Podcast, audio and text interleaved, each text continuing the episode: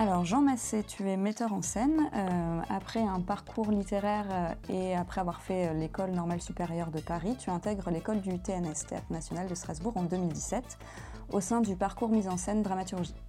Tu as collaboré entre autres avec Émilie Caplier, Marc Lenné, Julien Gosselin en tant qu'assistant à la mise en scène. Alors Nicolas Gérard Michelotti, tu es auteur mais également comédien. En 2018, tu intègres l'école du Nord dans le parcours auteur. Depuis, tu as été assistant à la mise en scène de Simon Capel, David Bobet et euh, Pascal Rambert, entre autres. Tu es publié au Solitaire Intempestif et à l'École des Loisirs, euh, avec notamment les textes Cosmonautes et Incendiaires. Alors tous les deux, vous avez été euh, lauréat du dispositif incubateur de la Comédie de Béthune, CDND Hauts-de-France. ce dispositif propose un accompagnement à de jeunes artistes pour un premier ou un second spectacle, de ses prémices jusqu'à sa création. C'est dans ce contexte que vous travaillez tous les deux actuellement à la création du spectacle Paysage de pluie, dont la première aura lieu le 19 mars 2024 à la Comédie de Béthune. Et vous avez créé, suite à, ce dispositif, vous avez créé la compagnie Lishka en 2022 qui est implantée dans les Hauts-de-France. Alors pour parler un peu du spectacle, Paysage de pluie nous raconte l'histoire d'un village confronté à une pluie qui ne cesse de tomber jour après jour, mois après mois. Le village est en sursis car un barrage hydroélectrique construit dans la vallée montre peu à peu des signes de défaillance.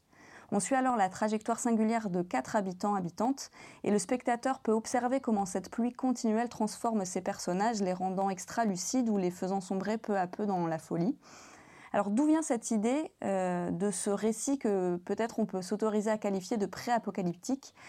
Bien souvent, les, scénarios dystopiques nous parlent plutôt d'un monde où l'eau se raréfie et devient une richesse que l'on traque. Alors pourquoi avoir choisi la catastrophe opposée? Euh, ce qui nous intéressait à l'origine, c'était de parler de la douceur, en fait. On voulait faire un spectacle sur la douceur, mais on ne savait pas vraiment par où commencer.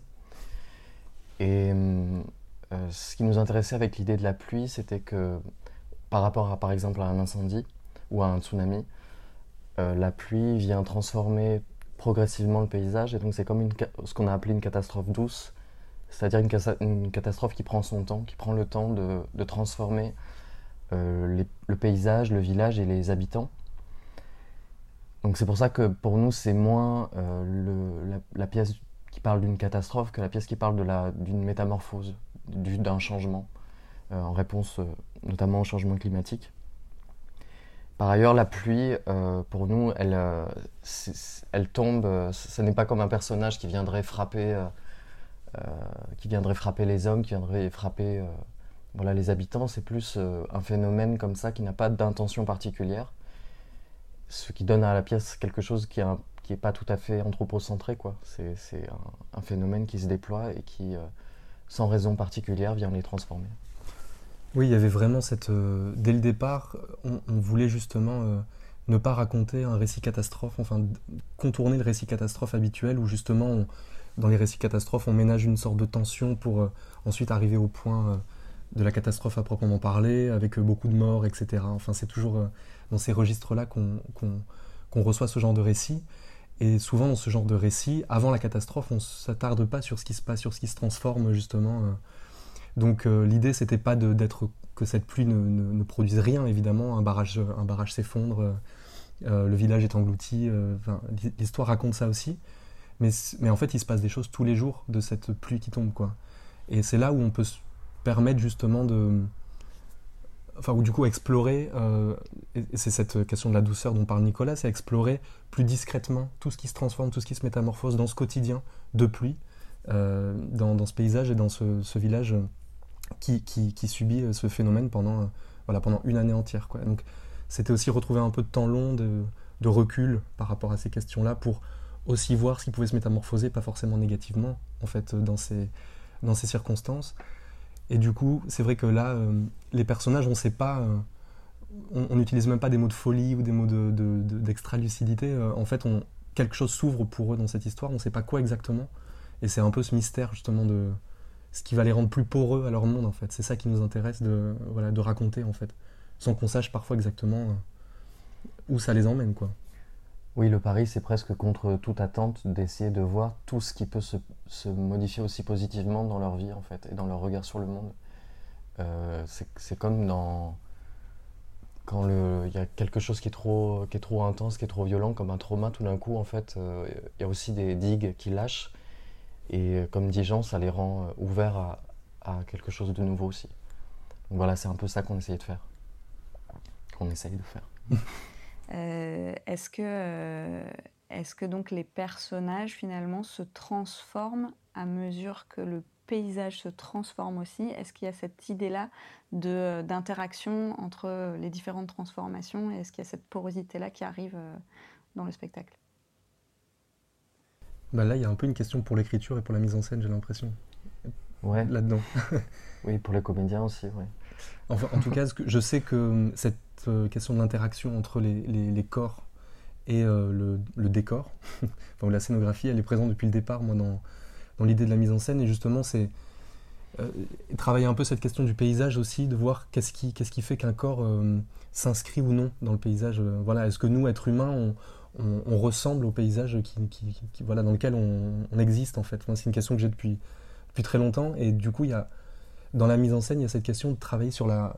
Alors, peut-être pas la porosité, mais les résonances même de couleurs, entre les costumes, la scénographie, enfin voir comment à chaque fois un corps peut vraiment se découper, apparaître, se, fondre dans le paysage, ou se découper, ressortir devant le paysage.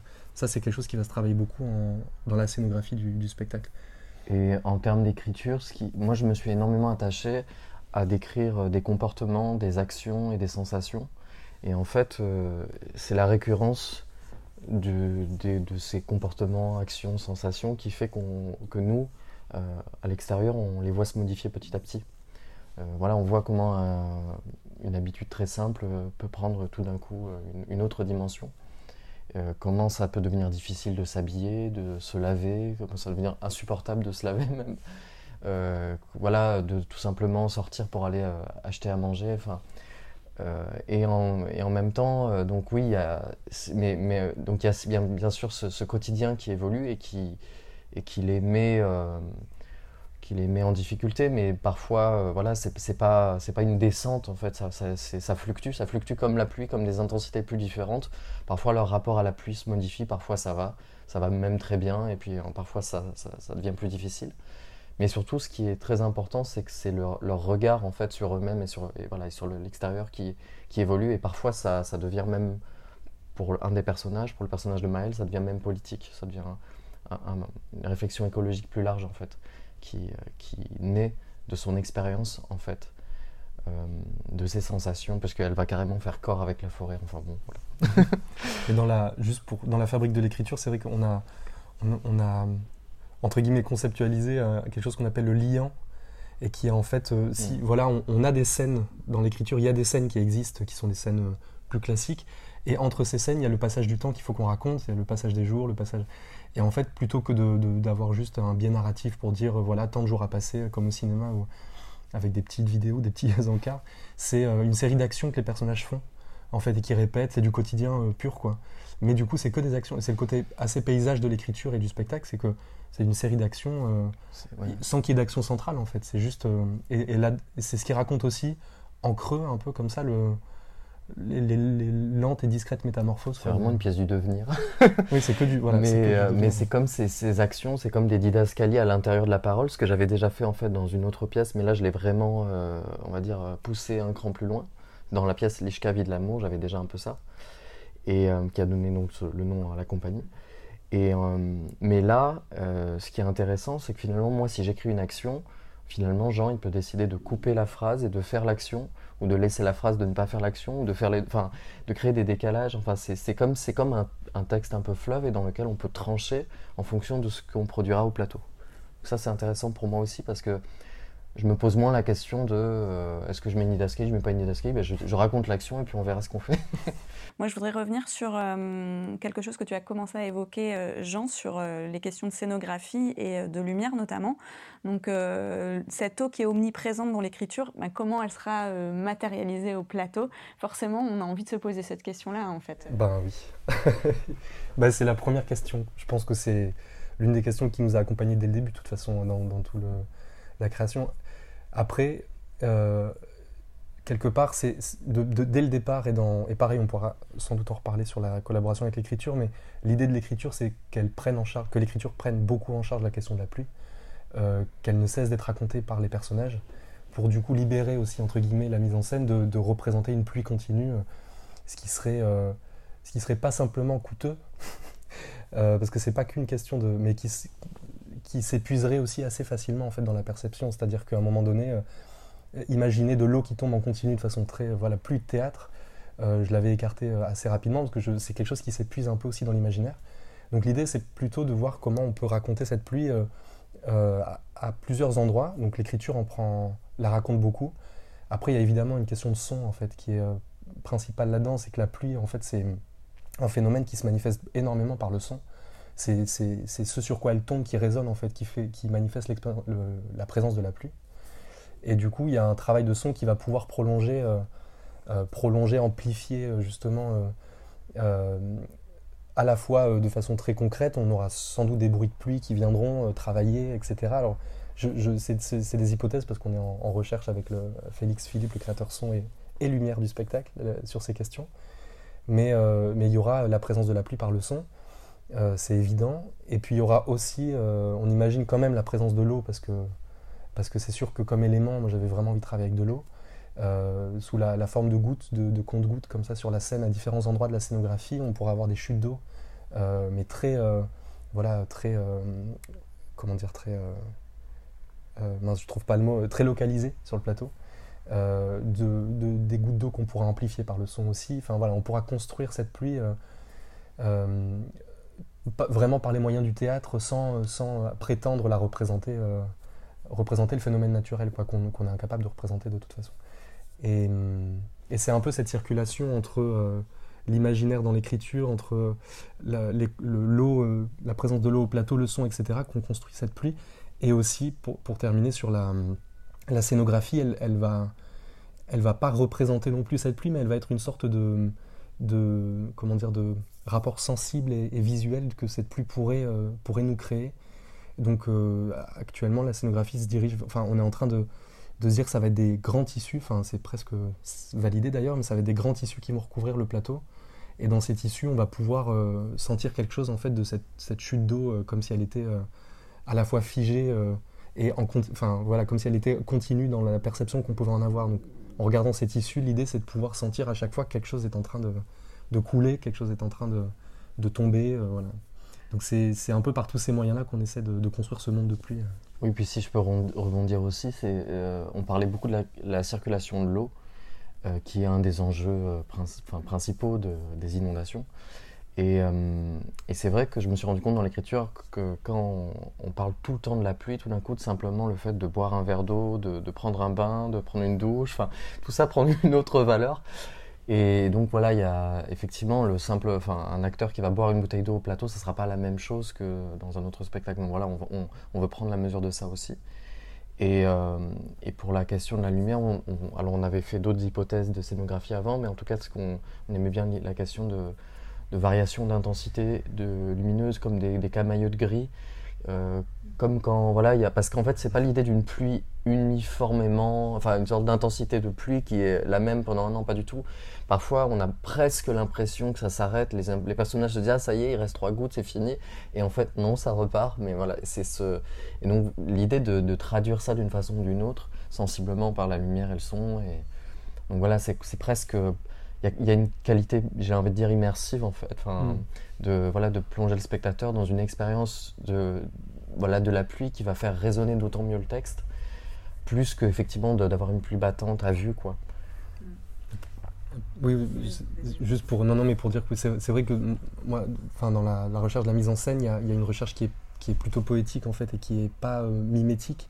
Enfin, c'est-à-dire je cherche jamais à, reproduire euh, euh, quelque chose de la réalité sur le plateau, mais par contre, en effet, depuis le départ, dans cette idée de, tissu de monde comme ça, c'était l'idée d'avoir un ciel, en fait, une sorte de ciel de pluie continu avec des infimes variations sur et qui pouvait être le fond sur lequel pouvait se passer toute l'action, en fait, peut se passer toute l'action de, la pièce. Quoi.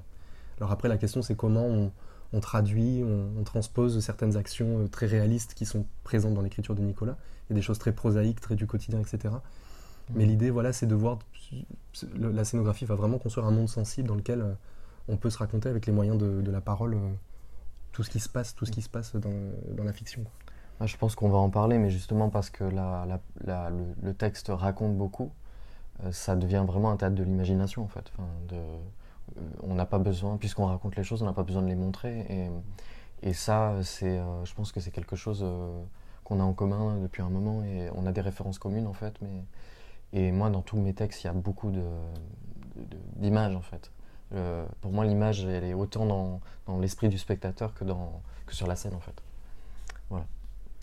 Alors sans, vouloir faire euh, de mauvais clichés, euh, mais en fait on est dans les Hauts-de-France et c'est vrai que cet imaginaire de la pluie, enfin c'est quand même quelque chose qui nous touche particulièrement et qui malheureusement a touché aussi la région euh, de manière un peu forte, un peu catastrophique récemment. Mais vous, vous avez travaillé justement à documenter aussi cette, cette pluie, enfin de manière aussi comment comment euh, apporter de la poésie, euh, comment lier poésie et pluie, enfin, si je peux le dire un peu rapidement comme ça. Et donc, comment vous avez abordé ces rencontres avec, euh, parce que vous avez rencontré différents spécialistes, des météorologues, des élus aussi dans la région, il me semble. Euh, et donc, comment vous avez euh, travaillé ces rencontres? Comment vous et, quel lien vous, vous, faites avec ce processus de création euh, Comment ces rencontres et comment ces discussions ont influencé votre écriture, la mise en scène, la poésie? Enfin, qu'est-ce que ça a insufflé dans la poésie Quelle matière poétique ça a donné? Bah, alors, juste, on n'a pas, au, final, on n'a pas rencontré exactement tout le panel de, de, personnes qu'on voulait rencontrer, mais, mais, parce que, en fait, on a rencontré d'autres personnes et c'était passionnant. On a rencontré euh, une personne qui est responsable de la gestion des risques euh, d'inondation euh, là sur le territoire. On a rencontré un agriculteur, on a rencontré un couple de personnes qui a vécu des, inondations. à Saint-Venant et qui donc du coup se sont, ont, créé une association pour prévenir les risques futurs, etc. En fait, on a, on a surtout eu des témoignages, à part la personne qui est responsable vraiment à la collectivité pour les, les risques d'inondation. c'est des, on va dire, ça a plus été des témoignages de récits enfin des, récits liés à comment, euh, comment imaginer cette pluie d'un an. En fait, on les, c'est des gens à qui on a posé cette question, la question hyper simple, comment vous feriez s'il pleuvait pendant un an euh, euh, Et du coup, on a plutôt eu des, des, des, récits, des, des, choses comme ça. Et ce qui est...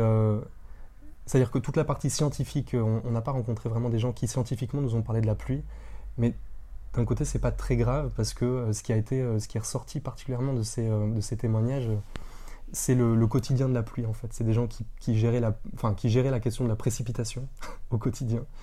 Et notamment le, couple de personnes qui a créé cette association après les inondations, les inondations de Saint-Venant. déjà, c'était une, une rencontre particulièrement poétique parce qu'il nous racontait beaucoup d'histoires. Euh, mmh.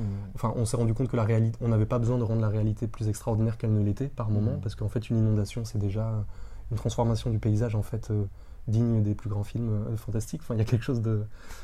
Donc ça, déjà, c'était voilà une chose où quelque part, on est assez poésie et, réalité là, ce, ce, dialogue en fait.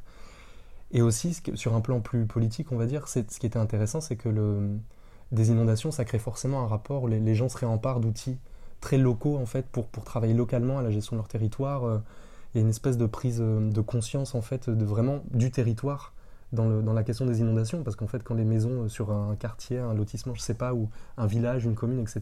est inondé, en fait je veux dire ça crée une espèce de connexion avec tous les voisins qui sont inondés autour. Enfin il y a une espèce de d'émulation comme ça qui, se passe. Enfin sans, sans, enfin, je suis pas du tout en train d'atténuer le côté difficile en fait que ça représente, évidemment, mais c'est que dans cette euh, situation-là, il y a des outils de transformation, euh, comment dire, de, de, gestion du territoire en fait, de, de, voilà, qui sont, euh, qui s'inventent.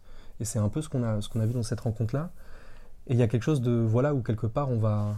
C'était pareil aussi avec la rencontre avec l'agriculteur. Il y a, y a, une question qui est très, c'est à la porte de ma maison quoi. La pluie qui tombe, en fait, c'est une question qui est là quoi. C'est pas c'est pas euh, l'état au loin, c'est pas euh, il y a quelque chose qui se passe pour moi là et c'est moi c'est ce, rapport assez local en fait au territoire que j'ai trouvé intéressant et qui mmh. quelque part ça m'a aussi rappelé que le raconter juste à l'échelle de ce village cette, cette, histoire de pluie en fait c'était une façon de raconter aussi euh, c'est à la fois être dans l'extrême local quelque part pour nous mais c'est aussi de raconter en fait tout, tout, ce qui se passe enfin comment sont connectés en fait toutes les tous les organes collectifs en fait qui s'occupent de ce genre de, de, de, risque quoi. Enfin c'est, je veux dire, il n'y a pas de, enfin tous les tous les niveaux lo local, euh, départemental, etc. sont imbriqués les, uns dans les autres. Mais là, quand il y a une inondation, ben il faut il faut il faut agir. Euh, vraiment tout de suite là quoi enfin il y a quelque chose comme ça moi j'ai adoré justement le récit du couple qui ont, qui ont créé l'association parce que ce que j'ai ce que j'ai aimé en particulier c'est que euh, elle, nous a fait le récit du, fait que quand il y avait euh, l'eau qui était tout autour de la maison, la première euh, pensée qu'elle a eue, c'est que c'était beau en fait, c'est que c'était, c'est que c'était, il y avait quelque chose de suspendu, de silencieux. Il y avait, les routes étaient coupées, il y avait juste l'eau tout autour. Et, et elle, c'était une artiste, donc voilà, elle avait, elle avait même trempé des, des, des, des, feuilles dans, dans, dans l'eau pour faire une sorte de peinture avec de l'eau. Enfin, je trouvais ça hyper intéressant comme tout le coup la manière de réutiliser la, catastrophe justement autrement. Et, euh, et, puis toutes les, toutes les tentatives pour résister à l'eau en fait. Le fait de par exemple de poser des pierres pour mesurer la, comme le petit poussé pour mesurer la progression de l'eau, de mettre des sacs et puis de, de résister autant que possible. Et quand et quand c'est plus possible, quand l'eau traverse, parce que l'eau traverse, elle a envie de traverser, elle va traverser, elle va passer, d'accepter, de lâcher. Et là, une sorte de sentiment de délivrance presque, de laisser l'eau circuler, l'eau entrer, l'eau saccager peut-être, et euh, d'attendre le temps qu'il faut, et ensuite, euh, voilà, le secours des pompiers. Et puis, j'ai trouvé ça euh, assez intéressant, la, la, façon dont on veut tenir, tenir, tenir face à quelque chose qui nous dépasse, et quand on accepte que ça nous dépasse et qu'on ne peut rien y faire, voilà, une forme de soulagement. Euh, et qui ne relativise en rien les, voilà, les dommages en fait, causés, euh, causés par la pluie et, et, qui ont voilà, rendu nécessaire le fait de s'organiser pour éviter que ça, ça, recommence. Mais évidemment, ça recommence et, et c'est très difficile en fait, de, de, de, lutter euh, contre des inondations. Ce que tu es en train de dire, ça me fait penser à l'un des personnages de la pièce, justement. Alors peut-être que je suis dans le faux, mais ça me fait penser au personnage, j'ai plus son prénom. peut-être? Hmm, Non qui euh, justement mesure, calcule ah, euh, Adam, c'est ça. Euh, qui, qui, est dans, le contrôle permanent de, de, la pluie et il essaye de, de, la mesurer, de la calculer et puis il finit par lâcher prise à un moment donné aussi dans la pièce. Enfin, moi, ça me fait penser. Oui, ben, en fait, ils sont tous un peu dans un, dans un rapport de tentative de contrôle, de... enfin, sauf, sauf Maëlle. En fait, Maëlle, elle a un petit moment de tentative de contrôle. Elle essaie d'arranger son jardin qui est, qui est avalé par les herbes sauvages. Et puis, au bout d'un moment, elle se, elle se blesse, elle, s'écorche sur, enfin, sur des ronces, elle se, vraiment se fend la main, quoi. Et, là, elle, regarde le jardin, elle a l'impression qu'elle a rien fait, elle laisse tomber. Quoi. Elle dit bon, de toute façon, c'est. et à partir de ce moment-là, elle va dans la forêt et, elle regarde la transformation de la forêt. Elle, voit d'abord ça, elle voit d'abord une sorte de paysage de mort. Et en fait, elle se rend compte que pas, du tout. En fait, c'est sous la, couche de tout le pourri. En fait, il y a plein de nouvelles euh, espèces végétales qui jaillissent. et donc, euh, ça devient assez positif. Mais euh, euh, par exemple, Yanis, lui, il travaille au barrage euh, et, donc euh, il a vraiment, c'est comme s'il avait intériorisé presque le fait de devoir retenir cette eau. Et donc ça lui c'est très inconscient, mais il y a une pression monumentale qui s'exerce sur Yanis. Et effectivement, notre idée, c'est que le moment où ça rompt, c'est évidemment c'est une chute, mais qui permet aussi une grande respiration. Il y a, parce que dans bon, et je, reviendrai sur Yanis, mais dans, la pièce, ce, qu'on raconte, c'est qu'en fait, il y avait un autre village en amont qui a été immergé par le fait que le barrage a été, construit. Donc ça a, fait, ça a créé une retenue d'eau. Et c'est comme s'il y avait une sorte d'écho poétique entre ce premier village noyé et des 75 ans plus tard, euh, la rupture du barrage qui vient détruire un, autre village, quoi. Qui profitait évidemment de l'électricité. Euh, voilà, c'est un peu cette idée, cette idée puisque. Et d'ailleurs, ça me fait penser qu'on peut il faut qu'on parle de, de, Aldela Delos voilà, par rapport à la documentation. Mais, euh, et, euh, et, Nora, qui elle est policière, et essaye aussi de, oui, de, gérer tous les problèmes causés par la pluie, et effectivement, Adam qui veut la comprendre, qui, a une sorte de voilà d'esprit purement euh, cartésien français. Il se dit que c'est possible. La science va, va, va, donner une réponse, sauf que notre parti pris, c'est un parti pris fantastique. Donc en fait, la, science ne donnera pas de réponse à, cette, à ce phénomène qui arrive de façon inexplicable et repart de façon inexplicable. Et c'est ça qui nous plaît en fait. Et oui, pour, par rapport à la, ce qu'on a fait aussi avec Jean, c'est qu'on quand on savait qu'on voulait écrire euh, ce spectacle, on, s'est renseigné sur les villages qui avaient été inondés par des barrages. et ça nous a amené vers le Portugal. Bon, je pense qu'il y avait aussi le désir d'aller au Portugal, le désir de retrouver Pessoa. Qui, euh, qui, qui, qui, est une référence qu'on a en commun et qui est un, un, un, poète très sensationniste, beaucoup dans, dans, la perception, dans les sensations, ce qui, ce qui, nous, qui est à la fois le tête de Jean et le mien. donc, euh, voilà. Et, euh, et, en fait, on a, après un, assez long périple, on a réussi à atteindre un, village qui s'appelle Aldela des, des Luz. C'est ça, je Aldeia. me trompe? Aldeia des Luz, pardon. Et qui veut dire village de lumière, c'est ça? Mm, Ouais. Voilà. Et, euh, et, donc qui a été euh, détruit puis inondé quoi. Et, euh, et, ils ont construit une sorte de d'autres villages qui est un, on dirait une, sorte de décor de film américain. Enfin c'est très très bizarre dans un dans une sorte de steppe avec de l'herbe brûlée, enfin enfin de l'herbe très sèche, des eucalyptus, enfin voilà. Et, ils ont y a, ils ont déplacé l'église euh, avec les pierres, tout ça. Et puis ils ont créé un musée qui est très bizarre d'avoir dans ce, village vraiment paumé un musée, quoi, qui, en, mémoire de l'ancien village. Et évidemment, c'est un trauma pour tout le monde parce que tout, tout enfin, il y avait euh, les maisons. Parce que l'idée, à l'origine, les gens croyaient qu'on allait reconstruire leur maison à mais pas du tout en fait. C'était euh, des maisons, c'était une compensation, quoi. Donc il y avait vraiment cette. ils ont, dans le documentaire, on voit ce problème des gens qui n'arrivent pas à replacer leurs meubles qui, ne sont pas heureux dans, cette nouvelle maison, mais c'est des gens qui ont vécu dans ce village euh, parfois, enfin, toute leur vie et parfois euh, leurs parents. Et il y a cette image, mais euh, bouleversante d'une vieille, dame qui, nettoie en fait, qui nettoie sa maison alors que, enfin, au moment où elle, rend les clés, elle s'en va et la maison va être détruite juste après, quoi. Donc c'est très fort en fait ce qui se produit dans ces, villages immergés, quoi. Et on est aussi allé voir un autre village dans, euh, dans le nord du Portugal, enfin en Espagne, à la frontière. En Galice. Voilà. Et euh, on en a retiré des images, et on a notamment cette image d'un arbre qui est comme une sorte de, de, squelette d'arbre qui est pétrifié dans l'eau. On, on, le voit immerger, c'est émerger. Et, euh, et, voilà, c'est des images. effectivement, dans ces moments-là, on se dit oui, le, le réel, le réel est, très puissant et le réel rattrape la poésie. Donc c'est d'autant plus fort quand une poésie est documentée et qu'elle elle vient, qu'une intuition poétique vient, se connecter au réel. Voilà. Alors on va parler du, processus de création maintenant, qui est basé sur une collaboration entre un auteur et, euh, et un metteur en scène. Euh, et donc votre processus de création, il est assez singulier puisque euh, le texte s'est construit au fil des résidences par une écriture de plateau, si je ne me trompe pas, qui a été basée aussi sur des consignes d'improvisation données aux comédiens et aux comédiennes. Alors, est-ce que vous pouvez nous expliquer plus précisément la manière dont vous avez travaillé, euh, et notamment avec les interprètes au plateau? Et puis, comment est venue cette idée, finalement, de travailler de cette manière-là? Euh, Et est-ce que c'est quelque chose que vous aviez déjà expérimenté par le passé dans d'autres projets?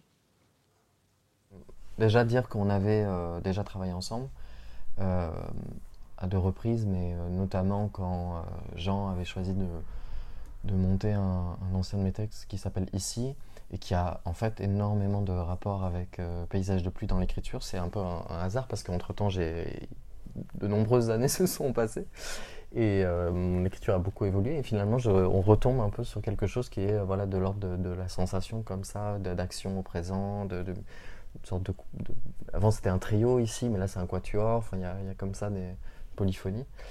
Et en fait, on s'était dit, bon, ce serait bien de faire un, de faire un projet ensemble, de, voilà, de, de, se mettre, de s'enrichir un peu l'un l'autre. vraiment, comme dit Jean, c'était d'abord l'idée de la collaboration. Et à ce moment-là, on, s'intéressait. Euh, je pense qu'on en avait marre de la, crise, on en avait marre de la violence, et on avait envie de, de, de, réfléchir à partir d'une pensée peut-être plus euh, réparatrice.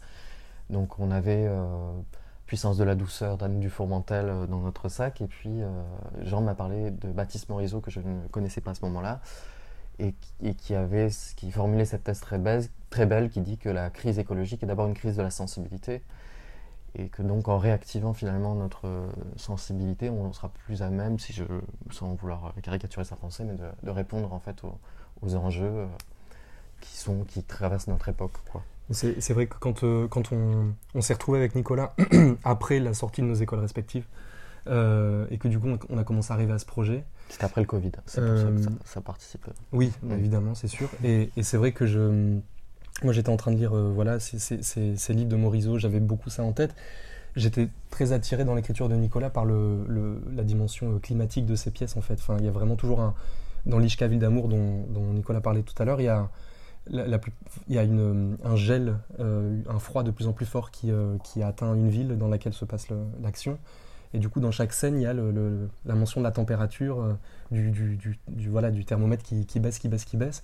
Et moi, le fait d'avoir, d'écrire comme ça le, climat, d'écrire l'atmosphère autour des personnages, c'est quelque chose qui m'intéressait énormément.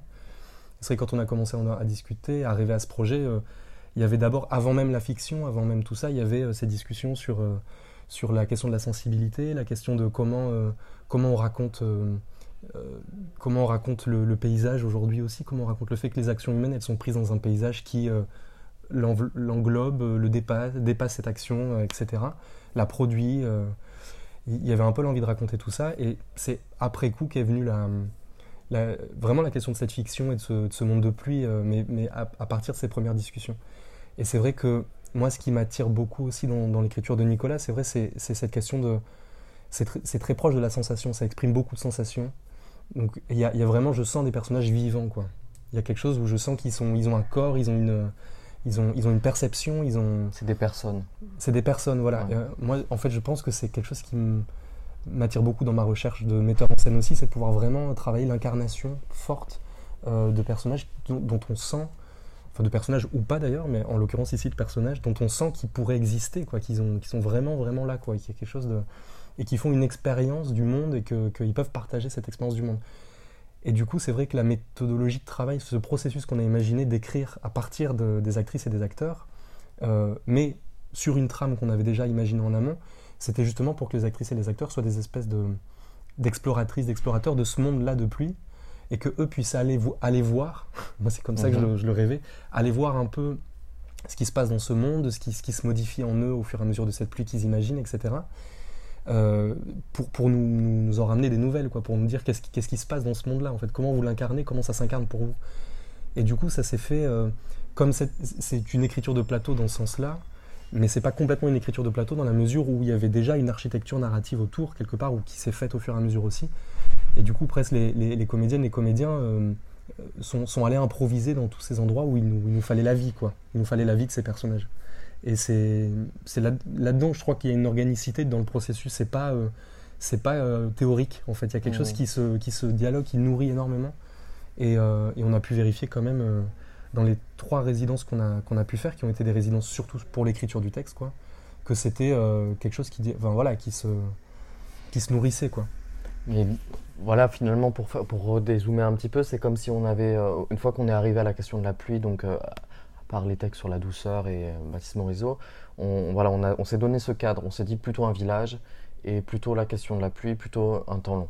Et petit à petit, là, on n'avait pas les personnages. On a fait une première résidence on a dit bon, ben voilà, ça c'est notre idée. voici quelques textes qui nous ont inspirés. on a ramené d'autres, notamment, moi j'avais lu L'Arbre Monde de Richard Power, qui est voilà, un roman magnifique sur, euh, sur l'écologie. Et, hum, et en fait, on, voilà, on, est vraiment parti des, des, actrices. Voilà, on n'avait pas donné de. Pour le moment, ils s'appelaient par leur vrai prénom. Enfin voilà, il y avait. Et c'était comme si on leur disait, ben voilà, nous on se pose cette question, on ne sait pas en fait, on n'a pas d'action pour le moment, on ne sait pas ce qu'on va vraiment écrire. La, la question qu'on se pose, c'est comment on, on, traverse cette année de pluie et qu'est-ce que ça modifie en nous. Voilà. Et euh, donc, on a, comme disait euh, Jean, c'était comme des éclaireurs, quoi. Ils étaient là, euh, ils exploraient ce monde, ils exploraient leur, leur, propre rapport à la pluie. Leur, alors, il y avait beaucoup de questions de mémoire, la mémoire qu'ils avaient de la pluie, de, de, de, de pluie. On a tous des, des, souvenirs de pluie, quoi. Et, et moi, en, retour, je, je, les regardais. Des fois, je, simplement, j'étais un, comme un, script, quoi. Je notais tout ce qu'ils faisaient, tout ce qu'ils disaient tous les temps qu'il prenait. Enfin, voilà, c'était très. Euh, presque un, ordinateur. Et, parfois j'écrivais, et souvent ce que je faisais, et là c'est, je, sais même pas si je te l'avais, je, te l'ai dit ça, mais c'est que en fait pendant qu'il faisait les choses, j'écrivais aussi des choses, je, je, complétais, je transformais leurs phrases, je, changeais leurs gestes, je, je, regardais, je dis ah il aurait pu faire ça, donc j'écrivais ce que je voulais, et, en même temps c'est impossible parce que le réel, on est battu quand on prend en note le réel, on est battu parce qu'il y a toujours beaucoup trop en même temps, euh, tout tout joue.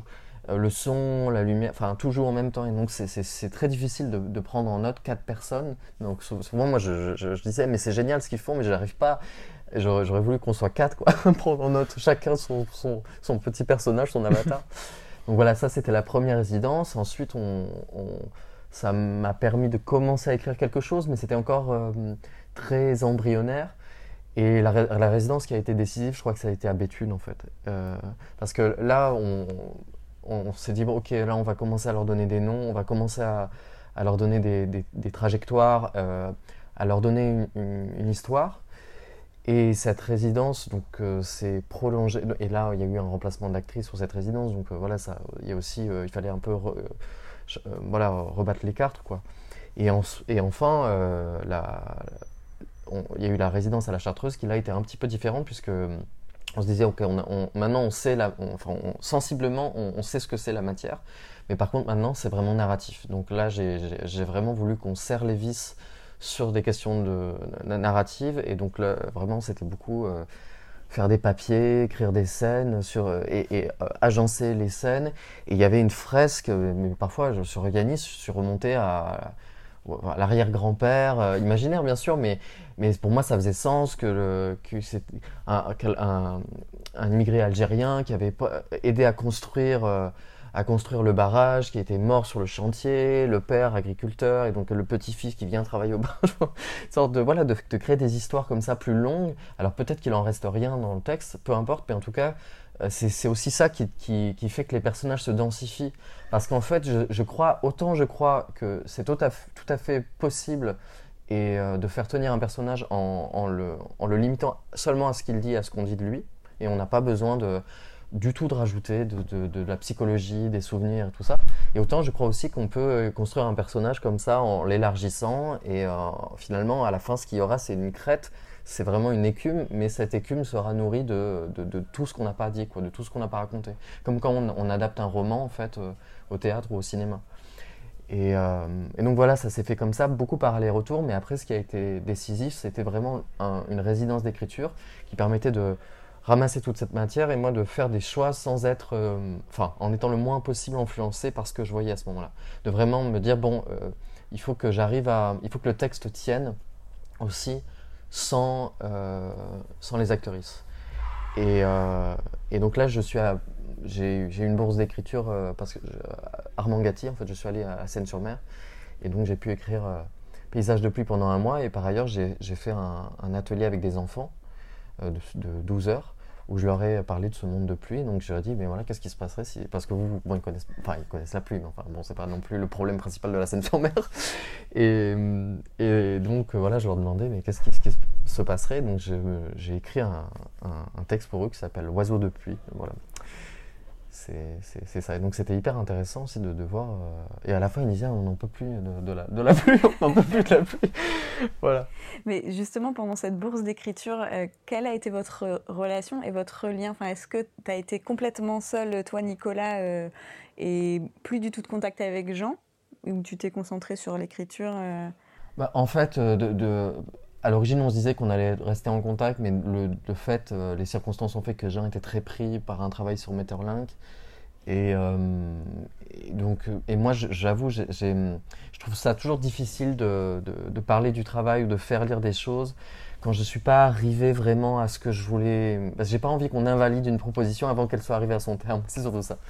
Donc, euh, j'avais besoin quand même de faire un premier, une première version et dès que j'étais à peu près satisfait de ce que j'avais, euh, enfin comme premier jet quoi, euh, c'est à, ce moment-là que je lui ai fait lire et, qu'on a discuté.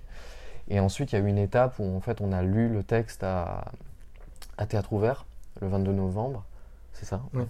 Et donc devant un public. Et, c'était voilà, ça nous a permis à la fois de voir vraiment les forces de, la proposition et encore les, les, faiblesses qu'il fallait, qu'il fallait vraiment affiner. Parce que c'est très, c'est ce que je disais, là c'est vraiment ultra contemporain, on est en train de lire un texte qui n'est pas fini d'être écrit, donc il y a, y a, une vraie vulnérabilité euh, du texte à ce moment-là, et, des, enfin, et de la proposition de lecture, et, et, mais c'était une étape nécessaire pour euh, pouvoir entre-temps euh, retravailler ce qu'on est en train de faire, pour avoir un texte plus, plus solide quand on sera à Béthune, mais même pendant la résidence de Béthune, ça va encore évoluer, et c'est une, une, donnée de ce texte-là parce qu'il y a tellement de, de, petites choses, de petites actions que ça, ça, peut, ça peut bouger, le rythme peut bouger. Le, voilà. En, tout cas, oui, vu que c'était euh, c'était important qu'à la fin, Nicolas puisse avoir un temps pour reprendre, pour reprendre son texte, pour que ce soit son texte aussi. C'est-à-dire que euh, dans, dans, le processus qu'on a eu, euh, quelque part, c'est aussi une question qui se pose s'il y a beaucoup de porosité entre nous, c'était clair dès le départ que moi j'allais faire la mise en scène de ce texte et que Nicolas allait écrire le texte de, ce spectacle. Donc euh, même si euh, moi j'étais pris en effet à ce moment-là, ça c'était les circonstances, c'est vrai que c'était important qu'il ait le temps aussi pour reprendre tout ça sans plus être trop interféré justement par le plateau parce que c'est vrai que moi-même euh, on était dans des vertiges à plein de moments en fait, vraiment de tout ce qu'on pouvait faire, tout ce qu'on pouvait raconter et c'est important je pense à un moment de pouvoir aussi et maintenant c'est un peu le temps de la mise en scène qui commence là pour moi euh, et, moi, je vais aussi avoir besoin maintenant de, même si le texte est encore en, mouvement, je vais aussi avoir besoin, moi, de pouvoir un peu fixer quelque chose mhm. et travailler maintenant le plateau euh, à mon endroit de, voilà, de metteur en scène. Quoi. Mais c'est important, c'est comme des espèces d'alternance comme ça, de phases. Mais c'est important qu'on ait ça, qu'on ne fasse pas tout en même temps, tout le temps. Mhm. Parce que sinon, euh, en fait, on, est confronté à cette espèce de vertige. Et, et, de toute façon, un sujet ne peut jamais. Enfin, un sujet se traverse, quoi. On peut jamais tout raconter. donc voilà, c'est un peu et puis quand on décide qu'on fixe une proposition textuelle, après, euh, maintenant, ce qui s'ouvre, c'est la, la, multiplicité des, des, solutions de mise en scène, on va dire, enfin des, des, expériences de mise en scène possibles. Si on est systématiquement en train de, réarranger le texte pour, que ça corresponde à, la mise en scène, finalement, on va pas au, fond des choses parce qu'il y, a toujours des, manières de faire. Donc c'est voilà, nous on veut pas, on n'est pas dans une idée de, il faut que ça, il faut que ce soit parfait. À partir de là, on, non, c'est vivant de toute façon, et ça doit rester vivant. Et alors, euh, est-ce que la manière dont vous avez travaillé, euh, qui, a nécessité en fait la présence euh, de l'auteur durant tout le temps des répétitions, est-ce que cette manière, c'est une, façon d'essayer de rendre plus visible justement le métier d'auteur, qui, connaît des difficultés encore aujourd'hui, enfin des difficultés de valorisation notamment et de reconnaissance? Bah, Je crois qu'on c'était pas forcément présent au départ du projet, cette idée-là. Euh, enfin, je veux dire, le processus est vraiment venu d'une volonté de collaboration. Moi, c'est quelque chose, personnellement, après Nicolas, il, pourra parler de sa condition d'auteur, parce que c'est, en effet, enfin, les, difficultés, elles, sont réelles. Mais moi, je sais que je défendais un, je défends une forme de collaboration. C'est quelque chose qui se fait pas mal en danse, notamment. J'ai l'impression, j'ai l'impression qu'au théâtre, on a les, travaux vraiment collaboratifs sont un peu plus compliqués à, mettre en place, c'est moi, c'est ça au départ qui me, donnait envie de justement euh, rendre la mise en scène poreuse à la pratique de l'écriture et inversement. Parce que j'ai l'impression que c'est dans cette espèce de, dialogue et d'altérité-là entre les deux euh, médiums qu'on allait pouvoir trouver quelque chose d'intéressant, qu'on peut trouver quelque chose d'intéressant. Et après, c'est vrai que la, grande différence, en effet, c'est que l'auteur est, est, là tout le temps dans le processus euh, de présent de plateau. Et ça, c'était aussi à la base, on s'était dit encore une fois par rapport à cette vie qu'on cherchait, que, que le fait qu'un auteur, une autrice soit, soit un peu séparé du plateau pour écrire des textes comme ça, de façon solitaire et tout, c'était une, enfin, souvent ça crée une espèce de, de coupure en fait avec, euh, avec, euh, avec les corps, avec euh, le, je sais pas, avec toutes les perceptions sensibles qu'on peut avoir dans un moment de répétition. Et l'idée c'était que Nicolas puisse aussi capter ça.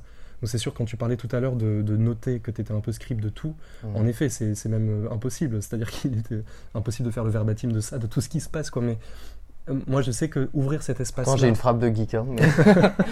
ouais, mais, mais, ouvrir cet espace-là de perception, euh, euh, de perception comme ça pour essayer d'en capter le plus de choses, c'était aussi incorporer peut-être à l'écriture aussi plus de plus de choses. Donc, moi, je pense au départ, au départ, c'est vraiment venu artistiquement, esthétiquement de, de cette de cette recherche-là. Oui, et puis c'est moi, je, je, je, me dis bon des pièces dans ma mansarde, j'en ai écrit quoi. là, c'est différent de. non, je, blague. Mais c'est différent de, se dire ok, maintenant je vais me mettre en difficulté aussi parce que je vais me laisser absorber aussi par le travail d'un metteur en scène et par le travail des, des comédiens. forcément, le texte qui naît, le paysage de pluie qui naît par ce processus-là est très différent de celui qui serait né si Jean m'avait juste dit écris-moi une pièce qui s'appelle Paysage de pluie qui parle de ça. Euh, ça aurait été deux textes différents. Je pense même pas qu'il y ait une question de mieux ou pas, mieux. C'est juste, euh, voilà, c'est différent. Et euh, après, c'est vrai que c'est pour ça que je, enfin, moi avant des, enfin, je, suis aussi comédien, je fais aussi un peu de mise en scène. c'est important pour moi de rester connecté au plateau. Je pense qu'il y a eu un, Maintenant, dans, nos esprits, c'est très. Voilà, l'auteur, effectivement, est un peu, un peu éloigné du plateau, mais c'est une bascule assez récente du XXe siècle, finalement. Les, les, auteurs étaient très, euh, très reliés au plateau. Ils étaient beaucoup metteurs en scène, ils étaient beaucoup comédiens. Ils ont, ils ont impulsé énormément de théâtralité nouvelle qui donnait des, de, nouvelles, qui offrait de nouvelles pistes aux metteurs en scène.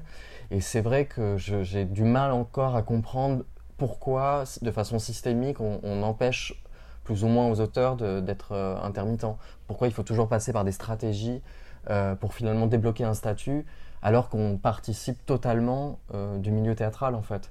Et il y a même maintenant, c'est comme la question des écoles, pourquoi c'est aussi difficile de, de, créer des écoles qui, qui, donnent une chance aux, nouvelles écritures d'émerger? Donc il y avait Lyon, il y y a encore l'école du Nord, mais mais c'est très peu parce qu'il y a à chaque fois c'est des, centaines de candidats en fait, de, gens qui, sont des, aspirants euh, écrivains de théâtre qui ne sont pas forcément metteurs en scène. Certains le sont, d'autres ne le sont pas, mais c'est aussi important de laisser à ceux qui ne sont pas metteurs en scène, metteuses en scène, l'opportunité d'écrire. Euh, pour le théâtre. Donc voilà, c'est vrai qu'il y a quelque chose qui est... Euh, bon, on sait, il y a une, sorte de... On parle du metteur en scène roi, tout ça, bien sûr, parce que c'est plutôt les metteurs en scène qui vont être à même de diriger des compagnies, à même de, diriger des lieux. Mais euh, je pense qu'il y a un équilibre qui peut, qui peut se refaire et, je crois qu'on devrait au moins laisser la possibilité aux, aux, autoristes qui le souhaitent de devenir intermittents. Donc pour moi, c'est aussi une façon de, de, voilà, de solidifier un petit peu euh, mon rapport euh, au théâtre et mon statut quoi. Voilà c'est pour moi être au plateau c'est ça. Et puis de toute façon l'écriture comme je disais elle est vivante et, et, jusqu'à la la première et peut-être même jusqu'à la dernière euh, ça, ça, peut évoluer voilà. C'est ça. Peut-être juste rappeler à, ceux et celles qui nous écouteraient et qui ne euh, connaîtraient pas forcément particulièrement euh, ce qu'est un statut d'auteur aujourd'hui euh, en France. Peut-être est-ce que tu peux nous expliquer rapidement comment ça se passe C'est quoi le statut d'auteur aujourd'hui Alors vraiment, je ne suis pas spécialiste et c'est assez compliqué, mais en fait... pas satisfait de la réponse Non, mais j'ai l'impression que en fait, c'est un statut libéral. quoi. C'est un statut où en fait on fait... Enfin, un auteur qui ne serait que auteur, enfin serait pas intermittent, je veux dire, euh, va faire des commandes. Voilà, donc il va gagner à la facture, quoi. Euh, et alors, ça dépend l'argent qu'on lui donne, ça peut être 3 000, 7 000, 12 000 euros la pièce, ça dépend évidemment qui on est, et le parcours qu'on a, et l'argent qu'on veut bien nous donner. Euh, puis il y a les notes, enfin, par exemple tous les ateliers, on fait des notes de droit d'auteur, c'est des factures aussi, ça, voilà, c'est qui sont pour le coup, euh, c'est plutôt bien rémunéré, mais il faut réussir à, trouver ces ateliers. Et euh, il y a les droits d'auteur, euh, qui sont plutôt bons quand on, perçoit des, enfin voilà, 10 ou 12% quand notre spectacle est joué. Mais le problème, c'est que quand on fait du théâtre public, c'est pas facile d'être joué. Il y a, je j'ai pas, pas les chiffres en tête, mais je sais que la, le, la, enfin, la représentation des, des autoristes sur les scènes de théâtre et les autoristes encore moins, enfin les autrices encore moins sur les scènes de théâtre est assez faible en fait dans, dans les, dans, les, dans, les dans le théâtre public. Donc évidemment, c'est pas la même chose si on est dans un théâtre privé qu'on joue 300 dates ou si on joue 5 euh, dates, dans, voilà, c'est, le, problème est différent. Mais ce qui est clair, c'est que le, le, pourcentage d'autoristes qui peuvent vivre tout simplement de leur statut d'auteur euh, est extrêmement faible. Ça doit être une poignée en fait. Et euh, les autres se débrouillent soit avec un métier annexe, soit, moi c'est ce que je fais en, travaillant de différentes manières dans le théâtre pour consolider, donc dans mon cas, un statut d'intermittent. Mais voilà, c'est. Par ailleurs, l'avantage d'un statut d'intermittent, c'est évidemment de, préparer un petit peu une retraite, ce qui n'existe pas dans le statut d'auteur. Tu es un prestataire de service, quoi, en fait. Exactement. Merci pour ces précisions. Je pense que c'est important aussi de replacer euh, les choses dans leur contexte. Et alors justement, euh, tous les deux, individuellement, vous n'en êtes pas à votre premier projet. Mais là, par contre, Paysage de pluie, c'est quand même le premier projet de la compagnie Lishka. Et donc, est-ce que vous avez eu euh, des imprévus? Est-ce que vous avez été face à des difficultés lors de la création de ce spectacle? Et puis aussi, peut-être quels ont été les moments décisifs, les moments un peu clés de la création? Ben, moi, je, me disais que bah, le moment décisif, ça a été déjà euh, la sélection à l'incubateur. Parce que sans, ce premier rapport, je veux dire, le spectacle aurait, pourrait difficilement voir le jour. Donc c'est sûr qu'on est. Euh, ce, premier soutien, en fait, ça, a quand même lancé tout le reste. Euh, les difficultés, on a, on a une difficulté particulière dont Nicolas parlait tout à l'heure, c'est, mais voilà, des choses qui arrivent beaucoup, hein, mais un cauchemar de metteur en scène, une, voilà, une actrice qui part entre deux résidences, parce que parce qu'elle a une meilleure proposition sur une période qui tombe de création qui tombe au même moment que la création du spectacle. Euh, évidemment, moi je peux me dire que euh, en tant que toute jeune compagnie euh, émergente, etc., etc., on a moins de levier d'action dans ce genre de, de, situation que si on était une compagnie avec plus de dates, plus de. Mais je me rends compte aussi que j'ai l'impression que c'est assez structurel et qu'en fait ça se passe beaucoup. Enfin, pour en avoir parlé aussi, c'est des choses qui arrivent beaucoup. évidemment, parce qu'en fait il y a une précarité quand même à plein d'endroits. Euh, les, actrices, les acteurs, ils, sont, ils doivent travailler aussi. Enfin, voilà, donc euh, donc c'est quelque chose qu'on, j'ai l'impression qui est assez global aussi. Euh, évidemment, si on, pouvait proposer 30 dates sur déjà à cette, à cette personne à ce moment-là, peut-être que c'était voilà, ça aurait pu changer des choses, mais bon, en tout cas, c'est sûr que ça, ça a été une des difficultés du travail, mais c'est une difficulté aussi dans un, presque dans un Enfin, il y a quelque chose de psychologique aussi. C'est pas juste euh, financier, mais c'est c'est toujours. Euh, voilà, pour un groupe, c'est toujours particulier, hein. surtout dans un, processus où la pièce n'est pas écrite en amont, la pièce est écrite à partir des, des personnes. C'est plus difficile et ça envoie un signal. Euh, voilà, c'est un peu douloureux au début. mais, mais voilà, c'est tout ce que j'ai mais, mais ce qui a été intéressant, non, mais ce qui a été intéressant aussi, c'est que du coup, il fallait la comédienne qui a remplacé cette comédienne qui était partie a repris une écriture aussi en cours sur un autre personnage qu'elle a qui s'est réadapté en fonction d'elle ou qui se réadapte en fonction d'elle quoi. Donc il y a quelque chose comme ça de vu le processus de travail qu'on mhm. a euh, qui, qui l'histoire du projet elle euh, elle est, elle est assez riche de ça aussi quoi en fait. C'est pas simplement bah tiens tu vas jouer tel emploi tel rôle et puis euh, et puis est-ce qu'il faut que tu le fasses bien? Enfin on n'est pas du tout dans ce genre de rapport là enfin moi je le suis pas en tout cas. Du coup ça, ça, ça enrichit quelque chose mais c'est sûr que c'est sûr que ça a été l'une des difficultés. Et puis euh, et puis voilà, peut-être un autre moment décisif. Euh, je pense quand même ça a été le ça a cette lecture qu'on a pu présenter à Théâtre Ouvert en, novembre dernier parce que pour nous c'est après trois résidences d'écriture quand même donc quelque part on, a été assez heureux d'avoir autant de temps pour euh, pour travailler à l'écriture quoi, pour travailler pour mettre en place notre processus de travail.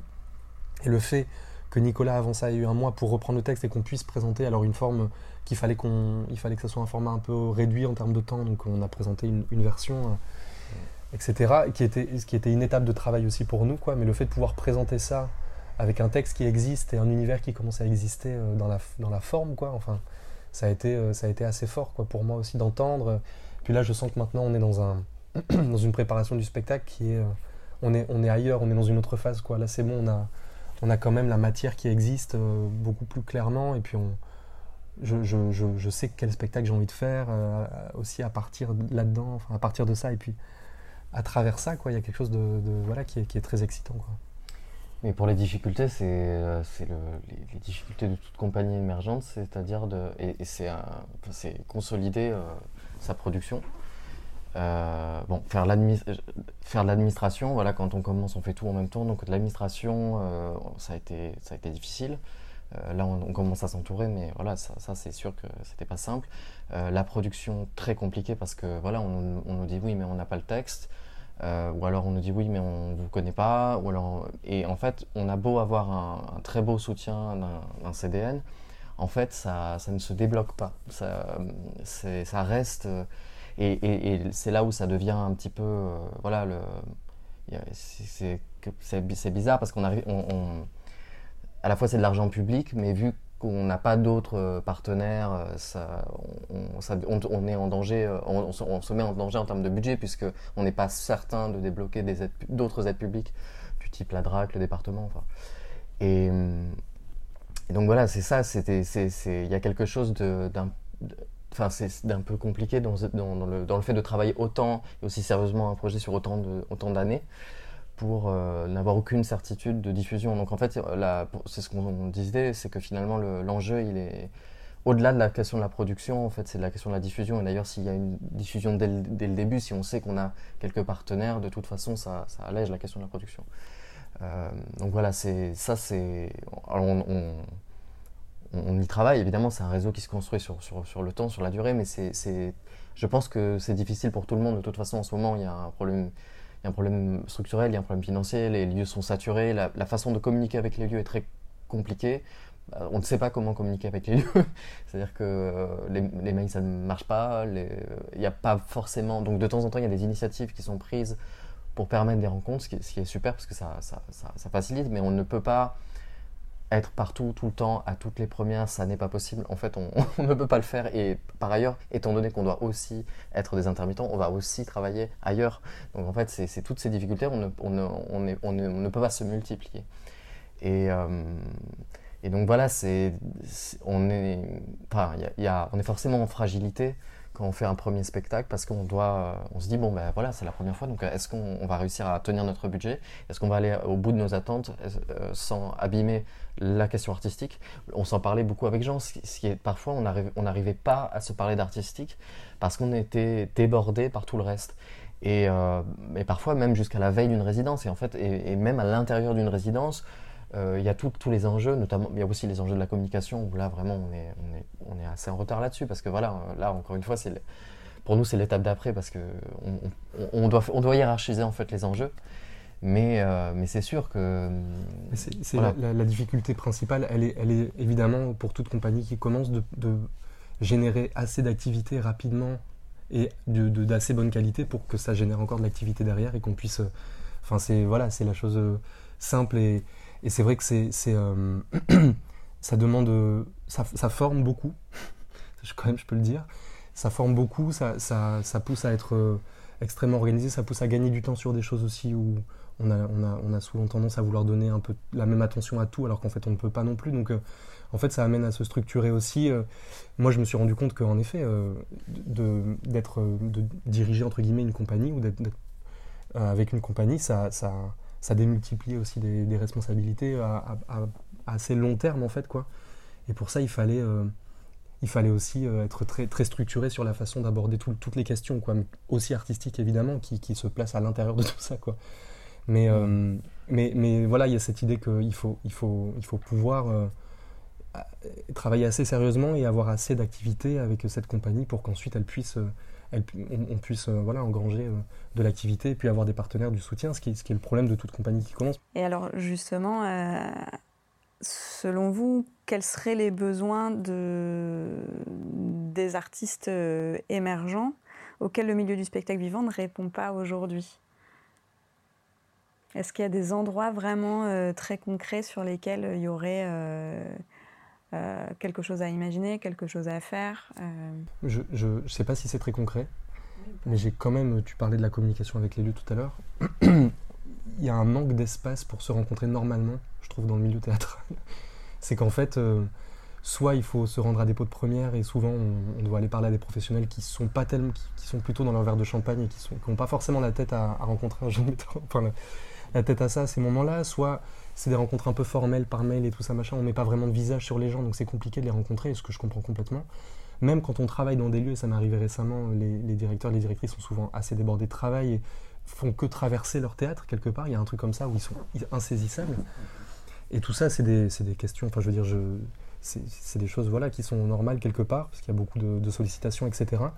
Mais du coup, il y a comme une, une difficulté d'avoir des endroits où on peut rencontrer normalement les gens, non pas pour euh, tout de suite leur demander de l'argent, même si évidemment mhm. c'est les intérêts, mais pour déjà essayer de rencontrer les personnes mhm. et savoir un peu qui elles sont. Euh, qui, mais, mais euh, en fait, le problème c'est que à force, ça finit par créer des espèces de fossés entre les gens qui dirigent, les artistes qui dirigent, etc., et les, les jeunes artistes qui, qui, moi, c'est quelque chose que je vis beaucoup très subjectivement aussi, qui, qui, donne une qui nous donne une position de demandeur, de demandeuse, en fait, là où finalement, quelque, quelque part, c'est même malgré notre, notre volonté. Quoi. Et, j'ai vraiment cette sensation qu'on n'a pas de... on n'a pas d'espace très pensé ou très... alors après, ça peut pas être complètement ponctuel parce qu'il faut que ça soit des il faut qu'on puisse avoir des rencontres régulières pour rencontrer les gens en fait. Moi la question c'est ça, c'est comment on rencontre vraiment des gens et comment on fait en sorte d'avoir d'abord des dialogues euh, sur les propositions artistiques, euh, artistiques et tout ce que ça implique aussi de, avant, avant de dire, euh, avant d'arriver, de devoir pitcher tout de suite quelque chose parce que les, temps sont, restreints quoi. Et moi j'aurais tendance à dire quand on arrive enfin à créer quelque chose, au lieu de le faire mourir tout de suite, c'est bien d'essayer de, se mettre en réseau, de, plus communiquer entre les lieux. Enfin, notamment parce qu'il y, a une logique en France quand même. Il y, a, des théâtres nationaux, il y a des CDN, il y a des scènes nationales, il y a des scènes conventionnées, il y a, un réseau très, cohérent euh, qui va ensuite dans les municipalités. Euh, et je pense que voilà, que, peut-être produire moins de spectacles, mais, les diffuser plus, ce qui par ailleurs aurait l'avantage d'épuiser moins les artistes. Parce que, en fait, c'est comme si, vu qu'il n'y a pas tellement de laboratoires, enfin, c'est assez rare, difficile de faire des laboratoires, euh, en fait, on, est tout le temps finalement poussé à la création et à la création et à la création, euh, puisque c'est comme ça aussi qu'on vit, quoi. Mais, euh, mais c'est vrai qu'on se dit beaucoup, prendre plus le temps de faire les choses et, voilà, créer une logique, c'est comme pour la question d'une tournée, voilà, créer une logique, euh, de ne pas faire euh, Bretagne, Nice, euh, Lille, Lisbonne, enfin voilà, c'est de, de, de, créer, d'essayer de trouver une logique là-dedans. Si on vient, par exemple, jouer à Béthune, bah, pourquoi pas aller jouer dans, dans, une ville, petite ville à côté qui a un théâtre et qui, qui pourrait nous accueillir. Voilà, c'est quelque chose comme ça. Je, je pense que parfois c'est, c'est hum, on pourrait faciliter en tout cas cette mise en réseau puisque, euh, comme je le disais tout à l'heure, euh, c'est déjà, euh, enfin, on fait, enfin, quand on n'a pas une, une équipe solide pour accompagner des artistes, c'est très difficile, honnêtement, d'aller voir chacun dans son lieu, d'aller voir des mairies. Enfin, c'est un temps vraiment conséquent. Donc on fait comme on peut, mais ça prend des années en fait. voilà. Et peut-être pour pour faire un peu un lien avec le processus de travail qu'on a mis en place avec Nicolas et qu'on met en place un peu dans la, enfin avec l'idée qu'on le mette un peu en place pour les travaux de la compagnie aussi. C'est, je crois quand même qu'on par le travail de la collaboration, si on essaie vraiment d'entretenir des vrais dialogues artistiques, mais là je parle vraiment d'artistique, on, voit comment ça, ça, bouge en fait un geste, on voit comment ça se nourrit, on voit comment. Et en fait, on, on se rend compte qu'on n'est pas complètement isolé dans notre pratique déjà, euh, que ce soit la mise en scène, l'écriture, etc., le jeu même, euh, qu'on n'est pas complètement isolé. Et du coup, je trouve que ça donne, euh, ça fait réfléchir aussi à la possibilité de, comment dire, de, trouver des alliés, de trouver aussi, enfin voilà, de, faire plus euh, collectif aussi à partir de ce, genre de pratiques-là. Et c'est vrai que parfois c'est un peu, euh, c'est un peu frustrant de sentir ou triste un peu de sentir que la, logique institutionnelle, on va dire, voilà, assèche beaucoup de ce genre de porosité-là. Enfin, vu que c'est un peu difficile de se rencontrer, c'est un peu difficile de partager des temps de travail ensemble, c'est un peu difficile de rencontrer d'autres artistes, on, est tous un peu dans nos petits rails comme ça. Euh, je trouve qu'on on, oublie un peu, on a, un peu tendance à oublier qu'en fait, euh, les pratiques qu'on fait sont beaucoup, enfin, sont, même si on n'est pas euh, formé en collectif à proprement parler, etc., mais sont très collectives en fait et très poreuses les unes aux autres. Enfin, je veux dire, un geste artistique, il n'est pas, c'est pas un tunnel isolé, il est, il est nourri d'immensément de choses en fait, donc donc euh, même pareil par rapport à ces questions euh, qui sont liées aux enjeux écologiques, on va dire pour aller très vite, euh, on, se rend bien compte qu'en fait pour avoir des vraies actions sur un territoire, pour avoir des vrais des vrais des vraies façons de prendre le monde quoi en fait c'est des, des, pratiques qui sont obligées de se partager quoi. On peut pas à un moment donné le scientifique va pas dire à je sais pas celui qui s'occupe du comportement des animaux ben voilà c'est comme ça ou celui qui s'occupe de, de cultiver son champ ben c'est comme ça que tu vas faire. Enfin c'est des espèces de mise en de mise en lien, de mise en regard, de mise en pratique. Enfin, je sais pas, voilà, ça, ça, redonne un peu de. Ça, rappelle juste simplement qu'en fait, c'est, là-dessus qu'on. c'est avec ça qu'on crée, en fait. Enfin, je trouve, dans nos, métiers. Bah, merci beaucoup. Merci beaucoup pour cet entretien. je rappelle euh, que votre spectacle Paysage de pluie euh, euh, se jouera les 19, 20 et 21 mars de cette année 2024 à la Comédie de Béthune. Euh, et donc la première aura lieu le, 19 mars. Bah, merci à vous. Merci beaucoup.